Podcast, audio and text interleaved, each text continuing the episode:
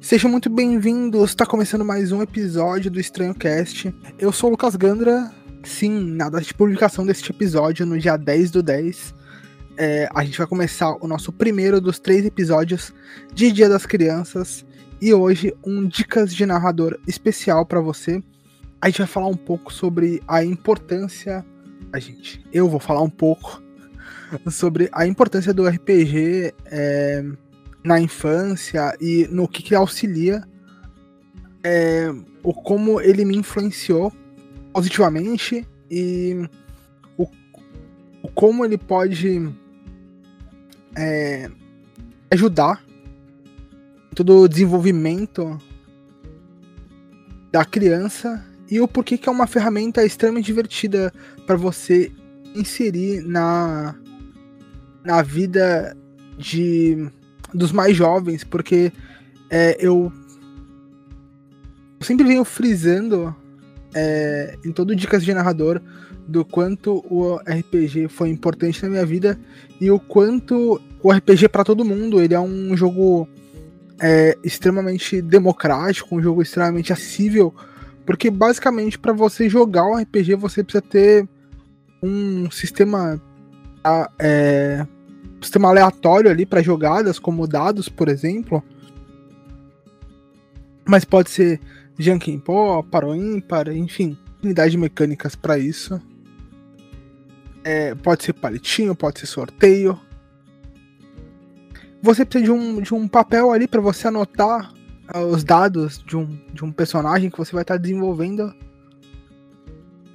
E você precisa de alguém jogando e alguém narrando. Isso hoje, porque há um tempo desenvolveram revistas de RPG para as pessoas poderem jogar sozinhas. As saudosas revistinhas de RPG para você jogar solo. Mas hoje há um dicas de narrador mais curtinho. Eu vou começar falando em, em como o RPG me influenciou diretamente quando eu era mais jovem. Eu era um, uma criança é, muito tímida, muito introspectiva e, e com TDAH não diagnosticado. Eu vivia muito no meu mundinho ali, é, sozinho, distraído no meu pensamento, né? Sem muita interação social, interagindo só com a, as pessoas que eram do meu conforto, com os meus colegas do prédio, mas na escola eu praticamente ficava calado, sem interagir com ninguém. E isso levou a vários problemas é, de, de socialização, até que eu saí ali da, do jardim de infância e fui para o fundamental,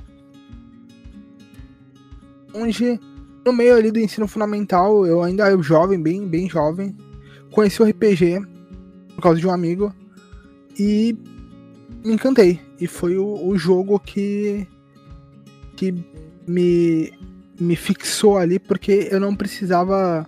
Eu podia, eu podia colocar tudo aquilo que eu pensava, tudo aquilo que estava dentro da minha mente para fora, eu podia imaginar e criar situações, e eu podia passar por desafios e pensar em soluções, o que me ajudava muito com o meu TDAH, na época não diagnosticado.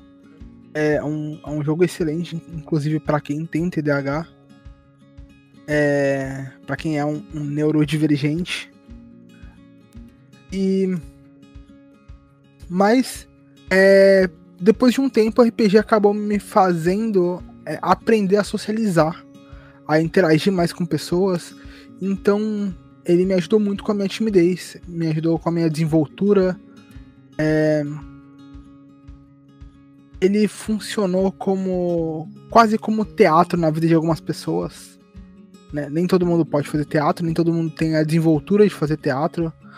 É, apesar de eu achar uma prática extremamente complementar para o RPG. é, eles são quase que, que primos. Porque é um jogo que você interpreta também, né? Então, se você está aqui, provavelmente você conhece. Mas se você é novo aqui, então explicando aí o que, que é o conceito do RPG mas eu acho que é, ele é muito interessante para as crianças. Assim, você pode é, mostrar todo um lado lúdico para criança, é, passar lições, as lições que, que a gente recebia antes em fábulas e lendas e contos, né? Aquelas lições é, que vão te ajudar a socializar, você consegue aplicar elas no RPG de uma forma interativa e testar a reação das crianças para situações, né? A, a, encarar certas coisas dentro de um ambiente controlado. Sem você expor a criança, óbvio, é, a situações extremas ou gatilhos ou gerar traumas na criança. É para ser um jogo divertido e sociável. O que eu acho que cada vez mais se perde nessa geração atual, né, por causa da tecnologia, o que é maravilhoso, você vê crianças já mexendo com tecnologia, mas hoje eu sou a favor do, do tempo para isso, né? Você ter um tempo para mexer com tecnologia, para mexer no celular, quando você é, muito jovem. E o RPG ele é uma solução para isso, né? Uma, uma, uma um contraponto para isso, porque ele é ele não tem limitações, você pode simplesmente ir aonde a tua mente te levar, onde a tua mente permitir. E. E foi, e assim, eu, eu falo isso por, um, por uma experiência própria. Eu cresci jogando RPG, né? Eu jogo RPG desde, desde os meus. Agora fazem 23 anos, desde os meus 7 anos. Eu jogo RPG, 7, 8 anos ali e me ajudou bastante, me estimulou a estudar, porque me criou curiosidade, estimulou minha paixão por, por história, porque a gente consegue viver períodos históricos, hum, além de estudar eles, né? E aí você, para você vivenciar, é, ter uma melhor experiência vivenciando aquele período, te faz acabar querendo estudar é, ele. E acaba se tornando natural esse gosto por aprender, pelo aprendizado, né?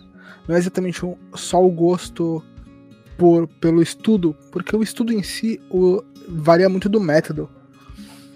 Mas o método tradicional nunca, nunca me agradou muito de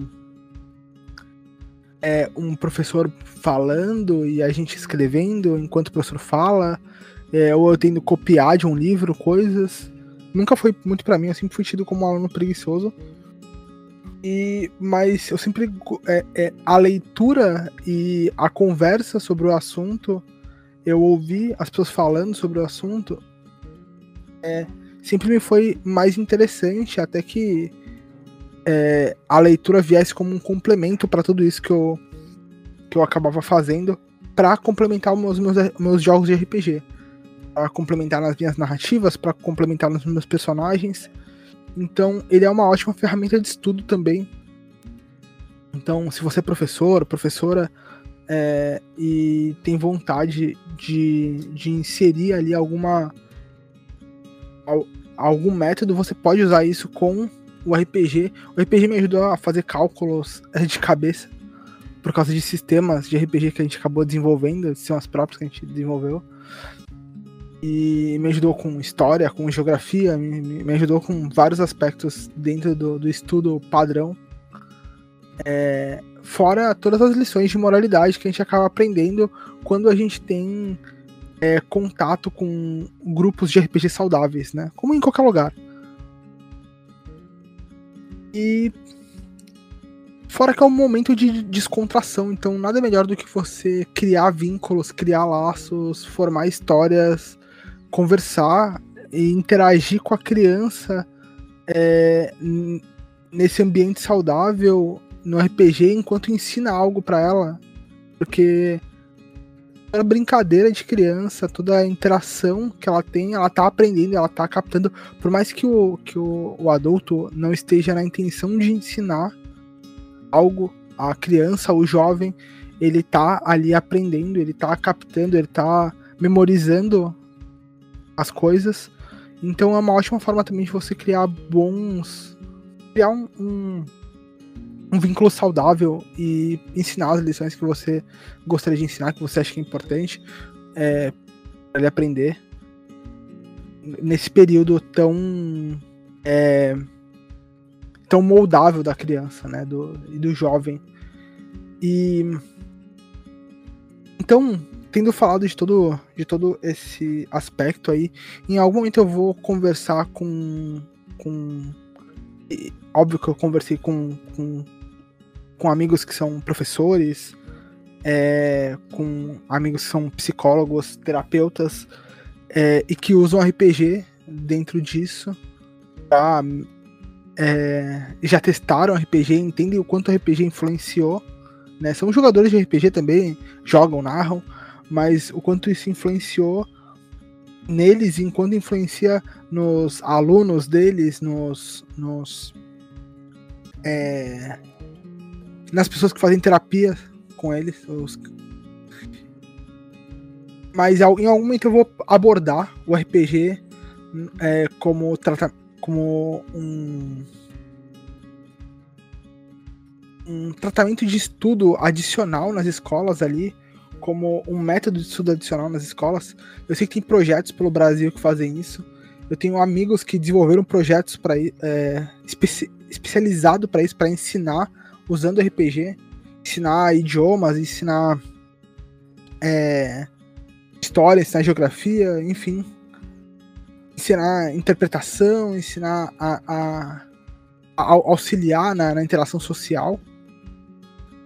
Então, em algum momento eu vou pegar um episódio para falar só sobre isso, mas hoje eu vou focar um pouco mais nas crianças. E agora vamos para a parte das dicas, que eu acho que é a parte mais importante. Queria indicar alguns alguns sistemas aqui para para crianças. Na verdade, o que importa é a história, né? É a história, mas Sistemas são sempre bem-vindos quando você tem sistemas mais é, simples e dinâmicos. Então, eu vou indicar o clássico aqui é, para iniciantes e o que funcionaria muito bem para as crianças também, um 3DT, sistema brasileiro aqui. Eu acho que já tem o 4DT, não, eu acho não tenho certeza que já tem o 4DT, mas eu não sei qual deles é melhor para você é, se aplicar, então vale a pena dar uma olhadinha aí. O 3D com certeza, um sistema bem simples, que tem como temática é, as artes do, dos livros são todas referências de, de animes, quadrinhos, desenhos. Então é bem bacana, é, é, atrai bastante o público mais jovem. É, então é um jogo que serve para meio que todo mundo ali um sistema que foi me apresentado por uma grande amiga minha. Eu vou dar os créditos aqui para ela, para a Naomi Maraté, lá do Contos Lúdicos, uma criadora de conteúdo incrível de RPG. Ela me mostrou o Tales of Equestria, que é um sistema de RPG de My Little Pony, onde aborda todo mundo fantasioso e tal, onde você vai fazer essas interações com, com esses personagens, né? com essa temática.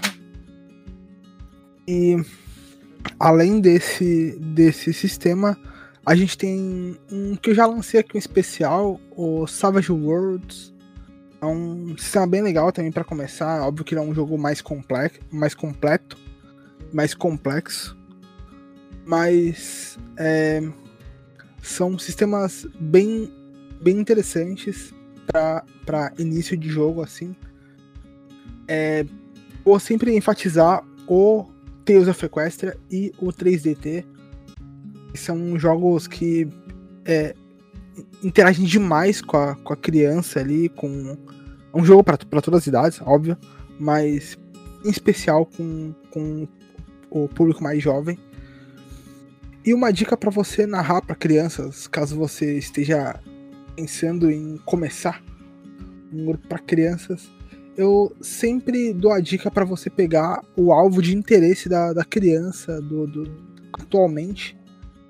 Né? Então, um, um, anime que a criança esteja assistindo, um, um desenho, se a criança for mais jovem e não estiver ainda assistindo anime, você pega um desenho que seja de interesse. Um RPG não precisa ser uma aventura. É, aventura com combates, com com extremos conflitos. Pode ser um jogo de puzzles, um jogo de, de charadas, de, de desafios. Pode fazer até um jogo mais, mais físico ali com a criança, você vai narrando uma história, aí você faz a criança ir buscar alguma coisa, interagir, fazer é, todo esse essa esse lado lúdico, interagir né, é, com a, a psique da criança, fazer com que ela imagine estar no ambiente, fazer ela se exercitar e se movimentar. E então é sempre interessante você usar como artifício o se, você como narrador tem sempre que se adequar ao seu jogador, né? É, entender quais são as limitações do jogador, quais são os gatilhos, quais são os medos, qual, o que, que deixa ele alegre, para você poder para você poder inserir isso ou evitar isso na sua campanha para o seu jogador é, padrão. Mas quando você está lidando com crianças, isso é muito mais importante, porque a criança ela não vai te falar o que, que ela tem trauma, ou o que, que ela tem gatilho, ou o que, que, o que, que pode gerar um trauma nela. Então, é, buscar o, o fio de interesse da criança e você se moldar a um jogo mais é, infantil, mais infanto-juvenil, é mais interessante é, para você inserir uma criança nesse mundo. É, mostrar. Quanto mais é, artifícios visuais você tiver e sonoros, vai ser mais interessante. Você vai inserir mais a criança, porque ainda mais hoje em dia, porque a criança ela tá sempre muito inserida a estímulos visuais, assistindo desenhos com o celular na mão, com os videogames, com é, os, os, videogames de consoles grandes, os portáteis, é, tablets e coisas assim, são sempre muito estímulos visuais, então, visuais e sonoros, né? Então, quando você entra para ir para um jogo mais imaginativo, é mais complicado de você acessar a criança. Ainda mais hoje em dia, né? É bem diferente de, da, da, de quem nasceu ali no início da, da década de 90, década de 80. É, era muito mais fácil, a imaginação ela era estimulada porque a gente não tinha tanto acesso. Então a gente tinha que pensar e imaginar mais como as coisas funcionam, mas para criança ali pós anos 2000, é, para quem nasceu e foi criança após anos 2000, já é mais complicado, porque a internet já estava ali, e, pra, e aí agora sim, pro jovem é, ali pós 2010, que hoje deve estar com seus 13, indo para 13 anos, 12 anos, É, e você, se você quiser inserir um jovem desse, é muito mais complicado para você fazer esse jovem imaginar. Então você precisa criar um cenário. E para crianças ainda mais jovens, ali com seus 7, 6 anos, é, também é um jogo extremamente interessante, totalmente moldável. E eu não vou saber é, precisar melhor idade para inserir alguém mas funciona bem de uma, uma forma bem dosada e bem é, aplicada, vai funcionar bem para basicamente qualquer idade. Então, essas eram as dicas que eu queria dar hoje, que eu queria passar para vocês hoje. Um episódio mais curtinho, mas é, acompanhem que vai ter mais. Eu vou passar rapidinho para os jabás de hoje. Então, esperem, eu juro que é rapidinho.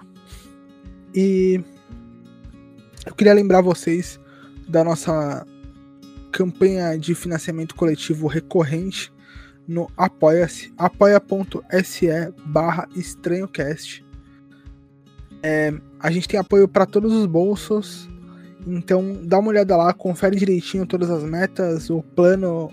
É, e se você puder apoiar a gente, vai melhorar a nossa frequência, vai aumentar a nossa frequência, é, ajudar os criadores de conteúdo aqui do EstranhoCast e é claro que melhorar a nossa qualidade sempre. Então, é, muito obrigado a todo mundo.